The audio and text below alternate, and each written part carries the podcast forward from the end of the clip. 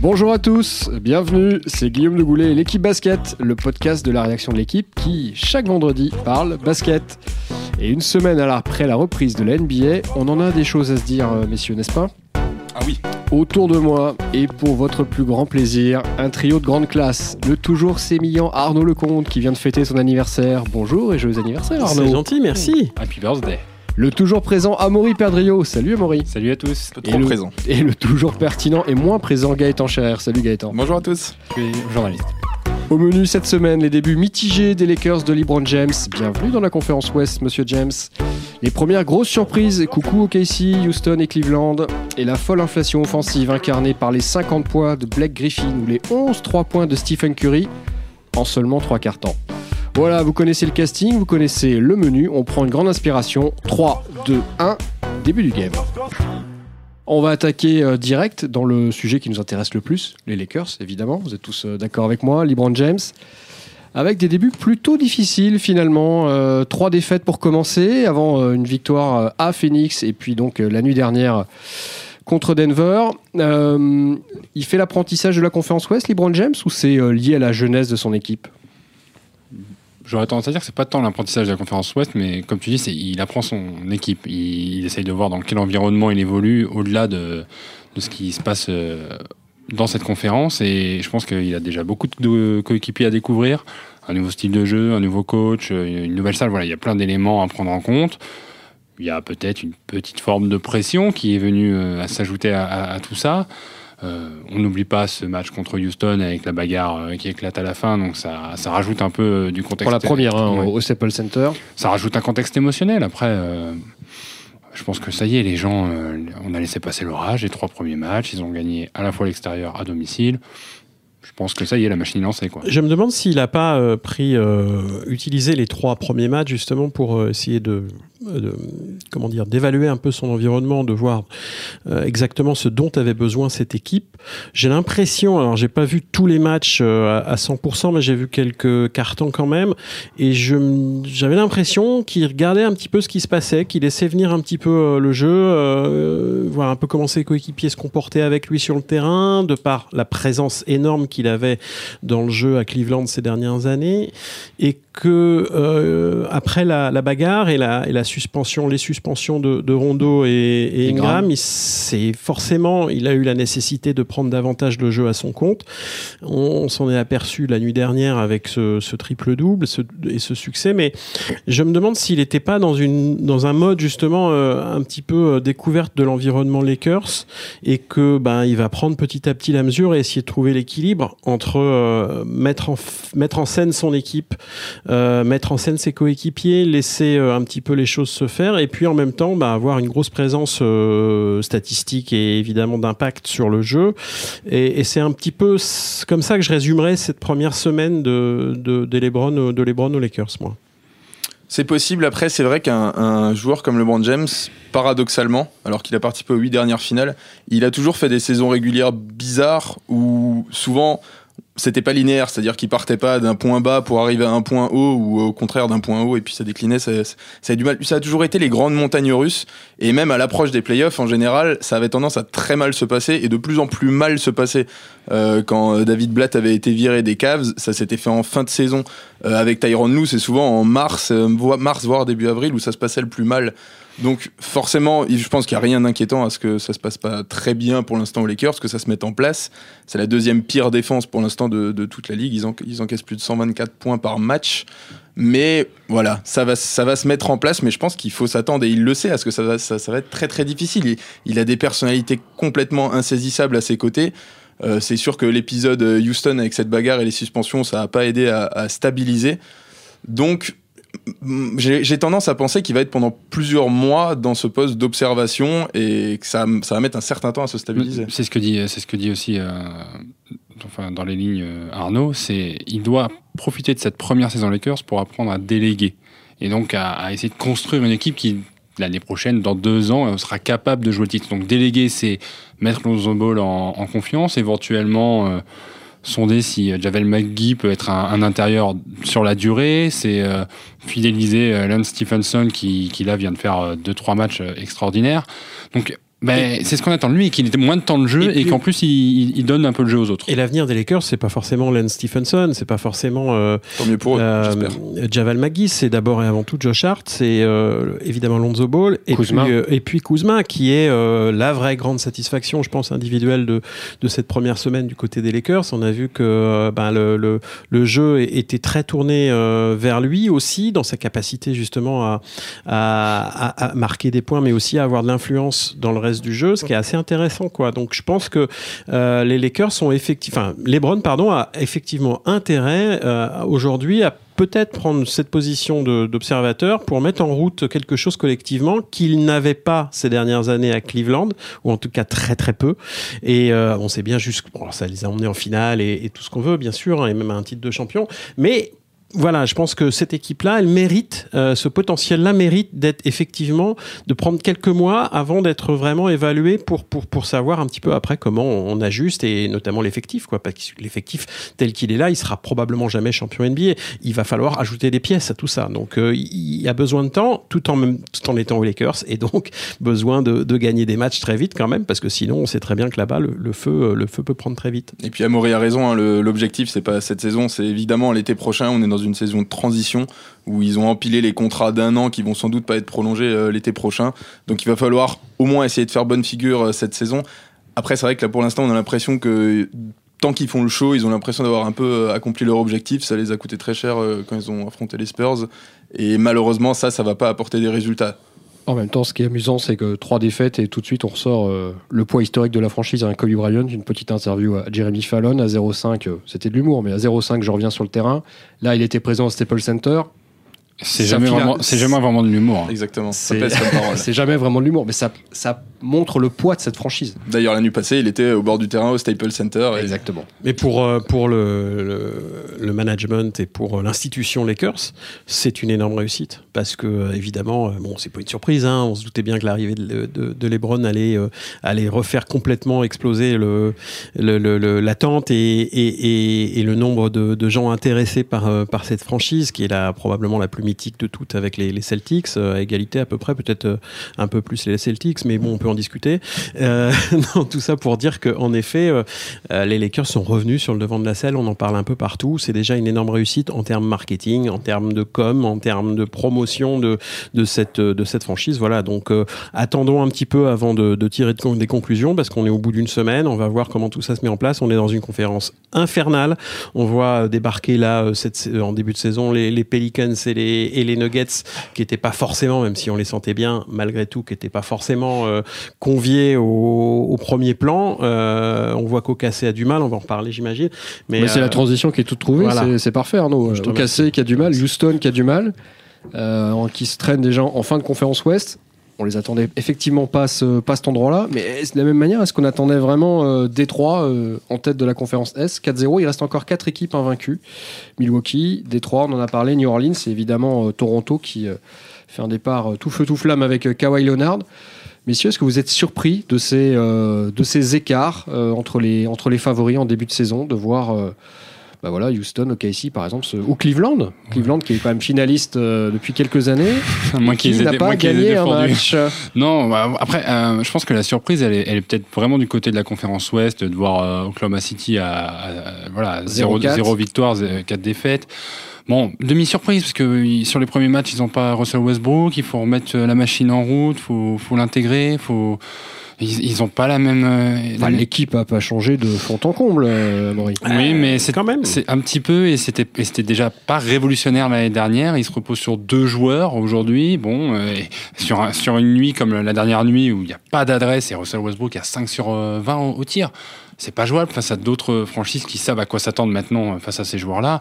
Donc à, à l'Ouest, j'ai envie de dire, bon, peut-être la petite surprise avec Houston, mais quelque part, intimement, j'étais convaincu que d'intégrer Carmelo Anthony, d'avoir perdu ce potentiel défensif, ça allait se ressentir à un moment donné dans le début de saison. Et à début de saison, on, sait que c'est parfois la, mise en route, peut être lente. À l'Ouest, je suis moins surpris parce que bon, Détroit, euh, il y a la patte Dwayne Casey, euh, c'est un excellent coach et il a su euh, allier euh, Drummond et Griffin ensemble et ça marche très très bien. Milwaukee, on leur, on leur connaissait un potentiel énorme et je pense que ils ont gardé le, même noyau en rajoutant par exemple un, joueur comme Brook Lopez qui fait beaucoup de bien, qui est capable en plus de jouer à l'extérieur, pivot moderne, donc ça leur va très bien. Voilà, après, bon, Cleveland, euh, je pense qu'eux-mêmes ne s'attendaient pas à avoir autant de mal. La nuit dernière, ils perdent contre Détroit qui était, qui était invaincu, euh, sans Kevin Love. Donc, euh, est-ce que ça va tenir ou pas? On sait qu'ils pourraient éventuellement à mi-saison avoir envie de tanker. Je, voilà, je suis déçu de ce qu'ils proposent. Je pense qu'ils le sont aussi. Après, je ne sais même plus à quoi m'attendre avec eux. Deux petits éléments sur OKC et Détroit. Donc OKC qui a vraiment beaucoup de mal à l'ouest. Je pense que ça ce début de saison montre à quel point il, cet effectif manque de profondeur. On, on s'est peut-être trop souvent. On a trop souvent passé de temps à penser est-ce que Paul George va rester? Il est resté, c'est très bien. Est-ce que Russell Westbrook se sent bien? Visiblement, lui, bon, euh, oui, mais certes, il était blessé en ce début de saison. Mais derrière, c'est quand même très faible, à part Steven Adams, un joueur comme Terrence Ferguson, qui est titulaire depuis le début de la saison, qui a, deux points de moyenne, 9% à 3 points, 18% au tir. C'est, juste, ce ne sont pas des bons joueurs, ce sont des joueurs de complément, des 10e, 11e, 12e hommes, mais pas plus, dans une équipe qui est censée prétendre pouvoir concurrencer Golden State à l'ouest ça va pas le faire. Et il faut que des joueurs comme Jeremy Grant, comme Nerlens Noel, qui eux sont vraiment capables encore de passer un cap, qui ont une vraie marge de progression, c'est eux qui doivent tirer cette équipe vers le haut. Sinon, OKC, à mon avis, file un mauvais coton. Et, côté Détroit, où effectivement tout tourne très bien, il y a un, point, je pense, sur lequel on n'a peut-être pas assez insisté, c'est à quel point Blake Griffin est un super joueur de basket. Euh, il a eu une fin de parcours un peu compliquée euh, à Los Angeles, où on se souvient de cette affaire où il avait frappé un, membre du staff des Clippers. Il avait été suspendu, blessé. Il a eu pas mal de galères, souvent blessé quand il était au, top niveau en playoff. Ça arrivait deux fois de suite. C'est un, super intérieur qui, là, en plus, a, développé un sacré shoot à trois points. Il en prend 6 de moyenne depuis le début de la saison. Euh, sur la lancée hein, de la fin de sa saison dernière, il est à 65% pour l'instant. Il prend encore plus en main le jeu, c'est-à-dire qu'il monte la balle, il distribue le jeu. Euh, en plus des, 50, des 51, 50, 50, points qu'il met l'autre soir. C'est un des intérieurs qui fait le plus de pasés. Exactement. C'est un, un, intérieur gestionnaire, c'est même plus qu'un intérieur fuyant aujourd'hui. C'est rare en NBA, il n'y en a pas beaucoup. Encore plus qu'un Jokic, parce que Jokic, il fait office de tour de contrôle, mais Griffin peut vraiment monter la balle. Ça a l'air de plutôt bien tourner avec des personnalités comme, compliquées comme Jackson et Drummond qui sont parfois un peu, euh, un peu difficiles à gérer. Donc euh, chapeau, je pense qu'effectivement l'impact de Casey euh, qui est arrivé, arrivé cet été en promenade de Toronto est, est significatif. C'est la question qu'on peut se poser euh, d'ores et déjà, je pense. Est-ce que ça peut être un concurrent vraiment direct aux, Celtics et à, et à Toronto dans cette conférence pour, pour aller le plus loin possible? On avait placé Detroit plutôt dans les, dans, les équipes de playoff, bien sûr, mais pas forcément dans le top 2-3. est-ce, que, est-ce que ce début de saison est en train de nous, nous, nous démontrer que cette équipe là allait probablement les ressources pour aller euh, plus haut encore que ce qu'on avait envisagé. Ben, pour répondre à ta question, les deux prochains matchs de Détroit, c'est face à Boston. Oui, oui. Après Boston aujourd'hui, euh, on voit bien qu'ils ont. je ne sais pas si on avait prévu d'en parler aussi, mais. Ah, mais non, on va en parler. Gordon, Gordon Hayward. Gordon Hayward, euh, manifestement, est, en grande difficulté. Il est compliqué de le remettre dans le dans le dans, dans une équipe qui a fait une magnifique saison sans lui. Euh, il n'a pas joué pendant plusieurs mois. Donc, il n'a jamais joué avec eux. Il n'a jamais joué vraiment avec eux, effectivement. Donc, il il fallait pas s'attendre à ce que Boston soit tourne à plein régime tout de suite. Peut-être peut-on d'ailleurs reprocher à, à Brad Stevens d'insister un peu trop en ce moment avec Gordon Hayward, mais en même temps, comment faire autrement Il va pas le laisser au bout du banc euh, à attendre euh, pour jouer 5 minutes ou 10 minutes par match. C'est un des plus gros contrats de la franchise. Donc il faut, il faut impérativement, à moins de décider de le trader et de trouver une solution pour Gordon Hayward, si vraiment dans 3 mois ça ne fonctionne pas, je pense qu'il faut laisser, euh, c'est le moment idéal, ce début de saison, probablement, pour, bah voilà, pour mettre ça en marche et puis bah, mm. quitte à perdre quelques matchs, quitte à souffrir dans le jeu comme il, comme, il, comme il souffre depuis le début de la saison. Mais bon, voilà, je, moi, je me dis que peut-être qu'on peut avoir une surprise à l'Est avec une équipe comme Detroit, euh, voire Milwaukee, pourquoi pas, euh, pour venir concurrencer Boston et Toronto, qui sont les deux candidats naturels à la première place. moi, moi, les Celtics m'en fait pas trop. C'est vrai qu'il y a aussi Jalen Brown qui est pas vraiment pas à son meilleur niveau. Il est peut-être encore plus en difficulté qu'un Hayward depuis le début. Il y a Irving qui a quand même des, gros passages à vide. Et, puis ça queen un peu. On voit bien que Terry Rosier, que Marcus Smart, ils sont pas très contents de leur statut en ce moment. Enfin, ça queen un peu. C'est pas encore trop méchant ça reste Boston. Je pense pas qu'il va y avoir beaucoup de vagues quand même. Mais mm. effectivement, on sent bien que cette équipe-là, elle a pas, elle est pas bien née, alors qu'elle avait tout pour. Quoi. Mais une fois qu'ils vont enchaîner les victoires, ça, ça va se remettre dans l'ordre. Probablement. c'est leur, leur, seul problème cette saison. Ça a tellement bien tourné l'an passé, il leur faut réintégrer deux stars. Donc c'est normal qu'il y ait un ajustement. C'est plus le même partage de temps de jeu. C'est plus il y a plein. Il y a un changement de statut chez, chez certains joueurs. Jason Tatum aujourd'hui, euh, Tatum est devenu une star de la ligue, euh, une star, une, une, star montante certes, mais une star quand même, et une star de la franchise. Euh, Waouh, c'est compliqué hein, de partager, euh, de partager la lumière avec tous, avec des jeunes, des plus anciens, etc. Et des gens qui ont qui ont pas joué en fin de saison puisque Kyrie Irving n'était pas là en fin de saison, qui n'ont pas joué de la saison du tout comme Gordon Hayward. Donc euh, il y a tout à mettre en place dans le, le puzzle. Il n'est pas si simple. Alors, il vaut mieux avoir ces problèmes-là que, que les problèmes, par exemple, d'Oklahoma City. hein. Euh, je préfère être coach de Boston que de OKC en ce moment. Vous me parlez pas de Toronto, messieurs, ça vous intéresse pas les, les Raptors Ils ont, Ben, ils ont, sont débarrassés de Demar de Rosanne, ils ont récupéré Kawhi Leonard. Ben, un début de saison euh, fantastique, non de, fantastique Leonard. de Kawhi Leonard, aussi, plan sur- aussi bien sur le plan défensif que sur le plan offensif. Euh, je sais pas, tout le monde a peut-être vu la petite vidéo de, Ah, son, dernière action, ouais. de son plongeon dans les, dans, Interception dans- à l'aveugle. dans les jambes, qui est extraordinaire pour aller chercher une. On avait oublié que c'était Ben- un, un bon joueur de basket, non? Après le, le, le Ouais. faux, le vrai psychodrame, Ouais, je sais pas comment le commenter c'était un peu un salaud, mais son image avait pris un coup effectivement ces derniers mois alors qu'elle était un peu immaculée jusque-là. Euh, là, on, re- on redécouvre un joueur unique, un joueur unique, unique en son genre. Je- je- moi, j'en connais pas d'autres euh, dans, dans son, dans son style, dans sa manière de, de fonctionner, de son comportement, dans son, son attitude et dans Son son, sourire. jeu. Moi, je- son- sourire. son rire. et non mais ça fait partie d'un tout quoi. C'est une espèce de, c'est une espèce de joueur euh, de science-fiction un peu. euh, au-delà de ça, ils ont une équipe qui, qui tourne bien, qui, euh, contrairement aux équipes qui vont mal, généralement, ont une rotation établie avec un joueur comme Jonas Valanciunas qui sort du banc. Donc c'est il y, a- certaines franchises qui seraient titulaires indiscutables, il sort du banc. Un, un meneur remplaçant Fred Van Vliet qui fait le boulot, qui peut tourner à 7 passes par match tranquillement. C'est collectif. euh, C'est équilibré. Il y, avait, il y a- Voilà. il y, a, il y a- il y a de la défense beaucoup avec euh, Kawhi et puis même Danny Green, euh, pour voir euh, Ibaka, bien sûr. Ibaka qui fait un très bon début de saison. hein. Il renaît un peu. Il a vécu deux, deux années Exact. compliquées. Il est très bien ce début de saison. Ouais, probablement parce que l'équilibre a été trouvé avec Siakam à l'intérieur. Non, euh, Toronto à suivre de très près, même si je, je reste un poil euh, sceptique sur la profondeur de banc et donc sur la capacité de résister à des blessures, euh, qui est pas qui est pas prouvée. Bon, mais je, je- je suis persuadé que Toronto va faire une très belle saison. ouais. Et, et Kyle Lowry, meilleur passeur de, le- de la ligue depuis la reprise. C'est juste certes 5 matchs par équipe, mais il a 10 passes pour l'instant. Il fait le boulot. Il a C'est pas mal, 20 ouais. Ça valide pour l'instant Mm. les choix qui ont été faits, qui ont été très décriés. Après, tout ce que j'attends de voir, moi, c'est que fera Kawhi, surtout à la fin de la saison. Est-ce qu'il va vouloir rester, partir? Au final, est-ce que Ah. c'est une saison baroude euh, C'est juste histoire de tirer Toronto vers le haut et puis partir? Dans ce cas-là, ça, ça nuancerait après coup euh, cet investissement euh, qui, qui sera finalement que des chiffres pour pouvoir se mousser. Quoi. Effectivement, on verra ça. Mais bon, pour le moment, c'est parti pour être Toronto mise saison. beaucoup dessus, en tout cas. hein. Ils ont fait euh, beaucoup de promotions autour de lui en l'annonçant comme euh, puis le successeur de la franchise. Je hein. trouve que c'est une De- franchise qui lui correspond bien finalement. C'est pas une forcément qui c'est pas un, un énorme marché, mais pourtant c'est une ville agréable qui est suivie avec une bonne fanbase. Et puis on n'en fait pas des, des tonnes. Vous voyez bien, c'est l'équipe qui a le meilleur bilan. Ils sont à 5-0 et pourtant on attend 20 minutes avant d'en parler. C'est, je pense que bizarrement, c'est une équipe qui correspond à sa personnalité un peu étrange. Alors après, à voir est-ce qu'il va réussir enfin. Ouais, mais à- finalement, à son attitude a pas laissé, enfin son attitude cet été, euh, enfin tout laisse à penser qu'il a envie justement de rejoindre un gros marché. Donc et c'est un peu la loi, euh, c'est un peu l'économie. euh, Oui, après son attitude naturelle, c'est de se taire et de rien dire. Donc moi j'aurais tendance, je, je- je- je laisse voir. Je pense que lui-même n'en sait rien. on verra. ouais. Moi, ça, ça va se faire au fil de la saison s'il continue à, à filer comme ça.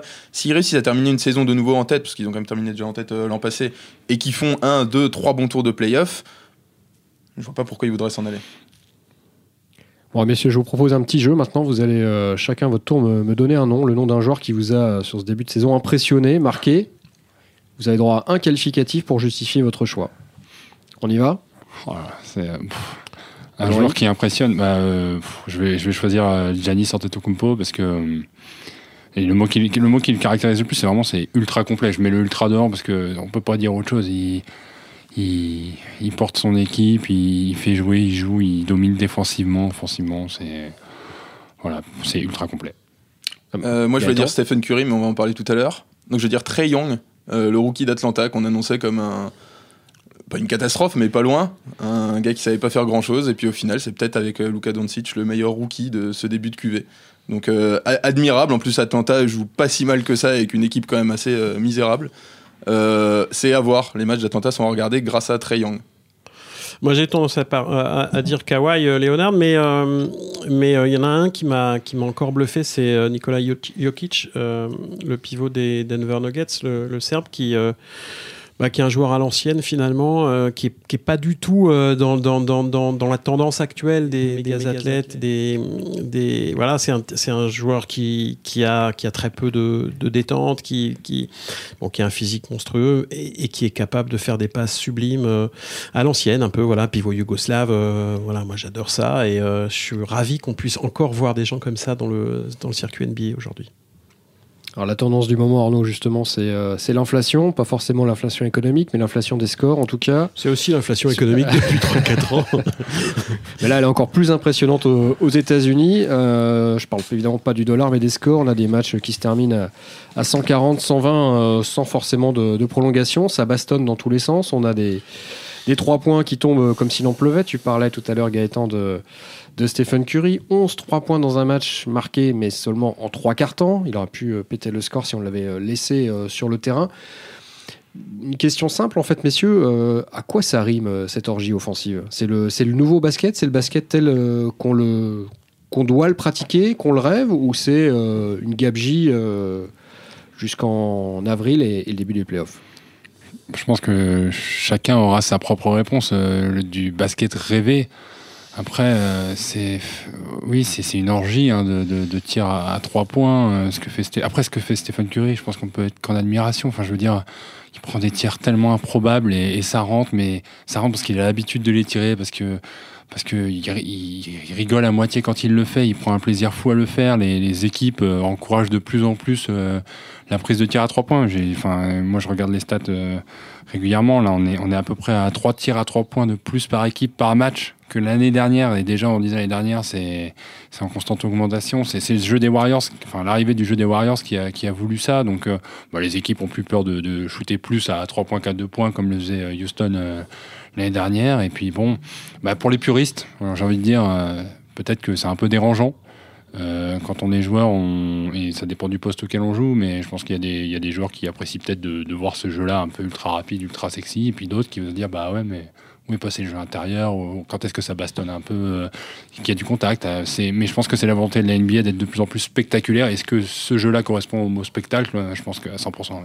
Et, au-delà de l'augmentation du nombre de, points par match, où il y a eu une augmentation absolument flagrante, même si on compare cette première semaine par rapport aux premières semaines des autres saisons, même à ce niveau-là, on peut pas seulement dire c'est parce que c'est le début de saison, ça va, ça va se calmer.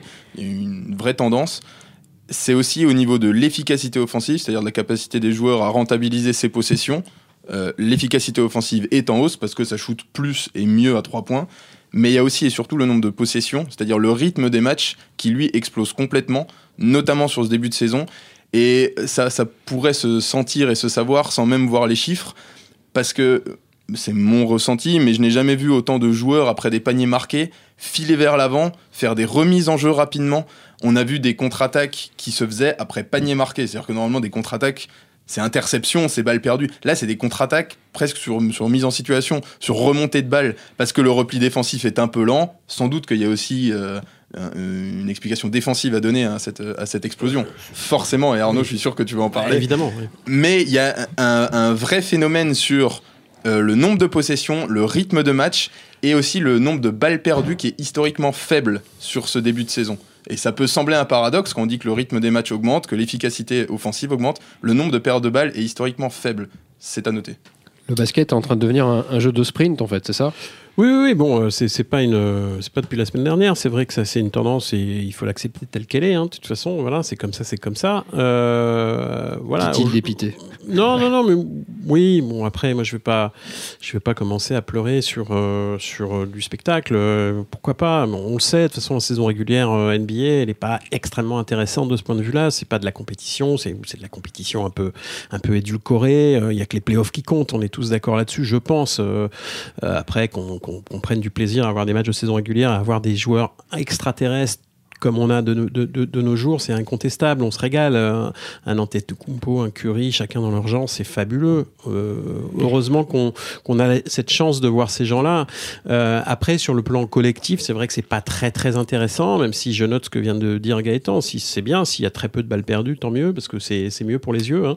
Euh, mais en même temps, ça veut bien dire quelque chose. Ça veut bien dire que défensivement, il y a un problème. C'est pas parce que tout d'un coup les joueurs prennent prennent davantage soin de la balle qu'avant. Je veux dire, il n'y a pas de raison. Euh, technique, euh, c'est évidemment parce que défensivement, il y a beaucoup moins de, pression, notamment, et puis que, euh, ben oui, on court beaucoup, et que forcément, à force de courir, à un moment donné, les attaques prennent le pas sur les, sur les défenses. C'est assez logique. Dans le jeu euh, arrêté, ce serait un peu différent. Il n'y a plus trop de jeux arrêtés aujourd'hui. On a noté aussi une règle dont on n'a pas parlé, c'est quand même que les 14 secondes après rebond offensif, qui est un- une nouvelle règle qui a été instaurée cette année, c'est quelque chose qui change beaucoup de choses aussi hein, euh, dans, le nombre de possessions, par définition, mathématiquement. Donc là, on a tendance effectivement à jouer plus de possessions, donc le nombre de points augmente, c'est logique. Mais je pense qu'il y a une, vraie tendance de la part euh, des joueurs aujourd'hui. Est-ce que c'est de la part des coachs? Ça, ça reste à démontrer. Mais c'est de la part des joueurs et de la NBA dans ses règles, etc., de favoriser le spectacle. Donc moi, j'ai rien contre. Hein. Je suis euh, suis pas un vieux con qui, défend le basket en 30 secondes sur demi-terrain. C'est pas la question. C'est juste que sur le plan du basket collectif, de, de la compétition, de l'intérêt de, de, de suivre des matchs de compétition, j'y trouve pas toujours mon compte. Voilà ce que je voulais dire.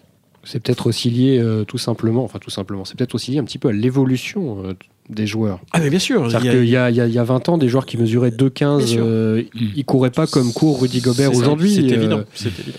Mais on, on peut se permettre ça. Après, après, ce qui rend les choses peut-être plus faciles à voir et ce qui, ce qui, ce qui passionne peut-être plus les gens, si je reprends l'exemple des 11 paniers de, de Stephen Curry l'autre nuit, c'est de voir des records tomber, c'est ça c'est pas tant ça. C'est déjà de base, il faut voir comment il les marque. Euh, on dit qu'il n'y a pas de défense en NBA, mais tous les trois points qu'il prend, il y a toujours deux ou trois gars autour de lui. Il les prend pas les mains dans les poches ou. euh, Enfin, donc il y, a- il y a des joueurs qui. qui Oui, oui, mais là, les, les, euh, les Curry, il y en a qu'un. hein. Oui, Non, non, mais, mais- c'est la même chose des, des, des Antetokounmpo qui font des cartons. Il prend aussi un peu de carton dans, le- dans- dans la soirée. Il y a des joueurs qui sont défendus. Qui, un Jokic face aux Lakers, euh, il n'a pas marqué ses 24 points, euh, les doigts dans le nez. Il y avait des 3-4 gars autour de lui. Et heureusement qu'il y a des joueurs de talent, Oui, que le talent vient amener au-dessus de, de, de, de ces défenses un peu poreuses. Après, voilà, bah, le, le chiffre, euh, on l'a, c'est c'est 113 points par équipe par match. Cette saison, de- depuis le début de la saison, c'est presque euh, 9 points de plus que l'année dernière par équipe. Donc, euh, il y a une, euh, c'est, voilà, ça, devient presque trop parce que c'est une augmentation de, on n'est pas loin de 10%, c'est jamais arrivé. Bon, euh, est-ce que ça va se tasser parce que le début de saison oblige et puis à un moment donné, quand il faudra aller jouer les matchs qui comptent, jouer les matchs qui qualifient pour les playoffs, ben, peut-être qu'on va serrer un peu les défenses. Il y a des équipes qui vont retrouver leur identité de jeu euh, de, l'année dernière, les Boston, les Philadelphie, tout ça. Il faut que ça, faut que ça se remette à défendre pour euh, se rassurer. Mais bon, euh, c'est, c'est un début de saison un peu tout feu tout flamme. euh, euh, attendons de voir peut-être encore 2, 3, 4 semaines, voir si la, la tendance se confirme vraiment. Elle- elle- c'est une tendance qui est peut-être un petit peu dérangeante. Après, personne n'a l'air de trop s'en formaliser. quoi. Oui, oui, non, mais tout le monde s'éclate, euh, pas de problème. hein. Non, mais c'est sûr qu'après, quand on regarde la, la- la- la- la- la classe des rookies, par exemple, qui viennent de débarquer, c'est vrai qu'en termes d'intensité défensive, c'est quand, c'est, c'est quand même pas ça. Ils font des beaux chiffres, c'est bien, parce qu'aujourd'hui, on valorise sans doute beaucoup plus dans les formations les qualités euh, athlétiques, les qualités offensives, la capacité pour un grand à shooter à l'extérieur, tout ça, tout ça. C'est vrai qu'en termes, si on regarde par DeAndre Ayton, le numéro 1 de la draft, il fait des beaux chiffres, c'est absolument magnifique. Il faut regarder son repli en défense, c'est à s'arracher les cheveux, c'est une catastrophe. Et il est grand, il est large, il est mobile. C'est bien, il va envoyer des contres parce qu'il est intelligent, qu'il a quand même un bon timing. Mais c'est quand même d'une naïveté défensive. Et quand, Non, tu regardes, et quand tu regardes Mobamba à Orlando, dont la, Non, la mais- capacité première c'est de défendre, mais il fait un début de saison euh, Gaëtan, pourri. comment veux-tu qu'un rookie qui débarque en NBA cette semaine-là, il ait de ses priorités défensives Ah, mais c'est sûr. C'est pas possible. Bien il est sûr. dans un environnement où c'est tout pour l'attaque, où on met, où on met 120, 125 points par match. Donc il- évidemment qu'il va pas aujourd'hui défendre euh, le plomb comme il le faisait probablement euh, à l'université et comme il va probablement le faire, on l'espère. Alors ce sera peut-être compliqué cette année pour les Suns, mais en playoff quoi. Donc euh, moi je ne jugerai de la qualité pleine des joueurs et du jeu collectif d'une équipe qu'en playoff. Voilà. Saison régulière, à part euh, quelques, Quelques matchs, matchs, euh, où on va avoir des vrais beaux rendez-vous certainement. Euh, en effet, un Celtic Sixers, un, un Raptor Celtic. Quand il y a une je ré- pense une que ça va rivalité, être très quoi. très bien quand il y a une rivalité, puis quand il y a un peu d'enjeu quand même, quoi. Il en faut. Sinon, euh, effectivement, sur 82 matchs, on sait très bien qu'il va y avoir des matchs sans intérêt sur le plan euh, de l'enjeu. Bon, voilà. Donc le, le, le vrai juge de paix, ça reste les playoffs aussi pour euh, juger, je pense, les, les rookies. Alors, évidemment, on va pas pouvoir juger, malheureusement, euh, je, je te le souhaite, hein, Gaëtan. Non, mais non, non, non, ah, non, non, non, pas de plan sur la comète et surtout pas cette année, on le jugera pas. Euh, c'est compliqué. Et même Luka Doncic, euh, j'ai peur qu'on ne le voit pas en playoff non plus cette année. Donc, on pourra pas juger de leur qualité. Alors, Doncic, on a quand même des références parce qu'on l'a vu jouer euh, en Euroleague. Mais pour le reste, euh, voilà, c'est compliqué pour des rookies, pour revenir à ce que tu disais, qui, de, de, de se mettre dans le mode défensif aujourd'hui en NBA. quoi. C'est très c'est- compliqué. C'était plutôt dans l'esprit on a l'impression que ce n'est plus un problème pénalisant, qu'ils n'aient pas ça. l'intensité défensive Mais oui, mais dès le premier ça match. fait partie, je pense, Ouais. de, le- de l'environnement qui, qui incite Exactement. pas effectivement à devoir défendre quoi. tout Après, il y, a simplement. une, ch- il y a une chose qui est agréable cette saison, c'est que malgré, malgré tout ça, le fait que personne. Enfin, il y a vraiment un avantage, c'est qu'il n'y a aucune équipe qui, qui a l'air de vraiment vouloir défendre. Résultat, les. Enfin, il y a un avantage. Non, mais y a, un ça, avantage, il y a un avantage dans, dans, dans les matchs qu'on voit, c'est que finalement, euh, globalement, les écarts entre les équipes sont assez, euh, Faible. assez faibles et les matchs se décident en moyenne à 10 points. C'est une moyenne qui est plus faible de, la plus faible des 5 dernières années, je crois, quelque chose comme ça. Donc, euh, au final, ça veut dire quand même que malgré, même si toutes les équipes attaquent, bah, il y a suffisamment de qualité dans l'attaque pour que finalement les matchs soient serrés. Donc, au moins, le- l'enjeu sportif des fins de match est, est préservé, on va dire. Bon, Arnaud, tu suivras avec attention Rudy Gobert et Franck Nilikina, repositionnés sur un poste d'ailier défensif. Pour Gobert le coup. Euh, Rudy Gobert, oui, bien sûr. et Nilikina, hein, t'es- voilà, ce sera tes, tes deux protégés pour la, pour la saison. Oui, c'est d'abord la défense. Merci messieurs, un, un dossier qu'on qu'on lira, qu'on retrouvera avec attention dans le journal de mardi, double page euh, concoctée par euh, Gaëtan Scherer et Amaury Perdrio. Merci messieurs, à la semaine prochaine. Arnaud, à bientôt. Bye bye. Au revoir. Au revoir, à bientôt.